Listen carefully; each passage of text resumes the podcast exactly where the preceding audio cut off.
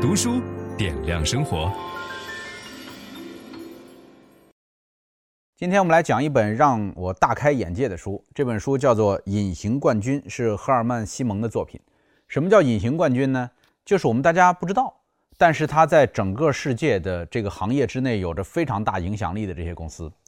呃，为什么我要讲这本《隐形冠军》的书？它是工业领域的一本书，讲给大家听，其实就是为了让大家一起开开眼界。因为我们现在发现，叫做创业者的信息茧房变得越来越显著了。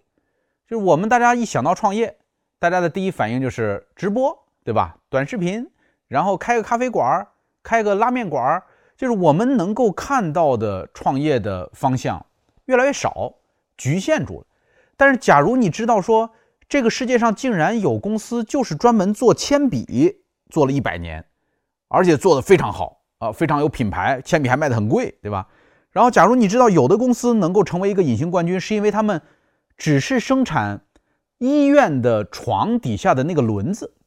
就是因为医院的床都要推来推去，底下需要有一个很方便的轮子，那个轮子就能够造就一家在全世界具有统治力的这么一个隐形冠军的公司。所以我在读完这本书以后，最大的感受就是我学会了无数种新的赚钱方法，就是大开眼界，觉得竟然有这么多的行业里边有这么多细分的厉害的了不起的企业，而我们之前根本就不知道。因为这个作者是德国人，他说未来整个世界的竞争在三家当中进行：美国、中国、德国，就是以德国为代表的欧盟，对吧？这是这三家是最重要的这个竞争的方向。他认为，呃，像日本。很有可能不能够加入到这个战局当中来。他觉得就是美国、中国和德国是全球化最重要的赢家，而全球化又是一个不可阻挡的趋势。呃，虽然有很多人反对全球化，但是全球化所带来的好处要远远大于全球化所带来的坏处。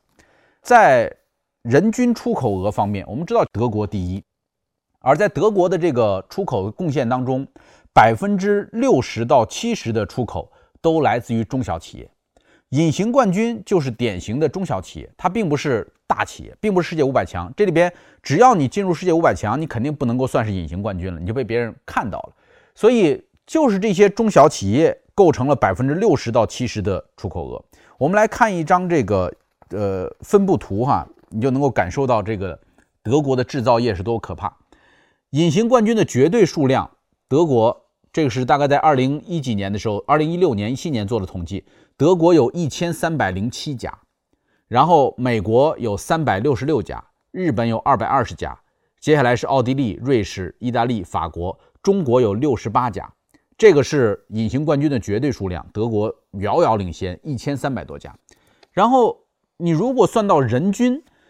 就是每百万人口的隐形冠军数量，那更不得了了。德国每百万人口是十六个隐形冠军，而这个瑞士是十三点九个。这个奥地利是十三点八个，因为这都是在德语区附近。大家知道瑞士很有意思，瑞士卖的手表只占到全世界手表销售量的百分之二啊，但是销售额瑞士占到百分之五十，也就是说瑞士的手表都贵啊，所以瑞士这也有很多隐形冠军。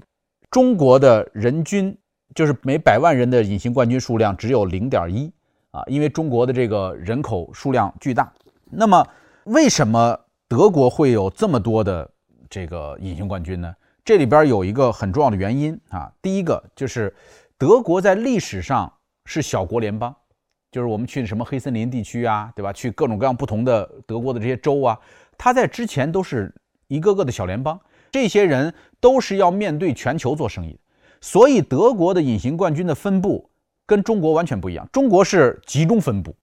某些工业化很好的城市集中分布了很多很好的中中小型公司。德国不是，德国是在一个山村里边，可能就会有一家大企业，然后过过翻过一座山，到另外一个镇子里边又有一个大企业，因为他们的每一个联邦都是单独面向全世界做生意的。第二个呢，就是德国传统的这个技巧，他们的技能训练是非常重视的，德国人很重视动手能力。所以从小就有着非常认真的训练技工的这个能力。第三个叫出色的创新力，很重视创新的培训。第四个是强大的制造基础，因为从当年搞克卤伯大炮的时候，对吧？搞那些什么呃呃铠甲、铁轨的时候，德国就已经在制造工艺上非常领先了。还有就是激烈的竞争，欧盟标准大家都知道是一个非常呃严酷的标准，所以要在欧盟能够拿到标准，要在德国能够战胜身边的竞争对手，这个竞争导致了他们的这个杰出。还有德国制造的品牌，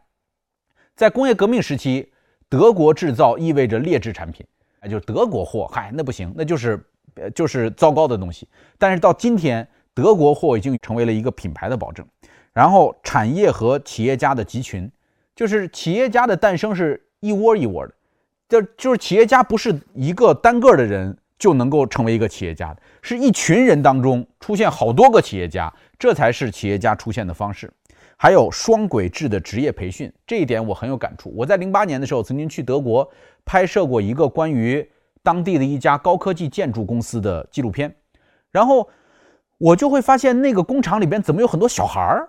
就是都是呃青春期的那种小孩子，就在那个工厂里边工作。我就很纳闷，我就问他们说，怎么有这么小的小孩在这工作呢？他说这是学生，在这做学徒技工。就是德国人在很早的时候就把学生分流，说你愿意上大学的你去上大学，你不愿意上大学的你上技校。但是他们的技校是真的就在工厂里边实习的，所以那些孩子将来长大以后就会留下来当工人。而这个社会对于工人是非常尊重的，工人的收入很高，一个工人的收入绝对不会比一个大学教授少多少，因为他们的技工水平真的很高。然后地缘政治中心就是德国这个地儿呢，在欧洲。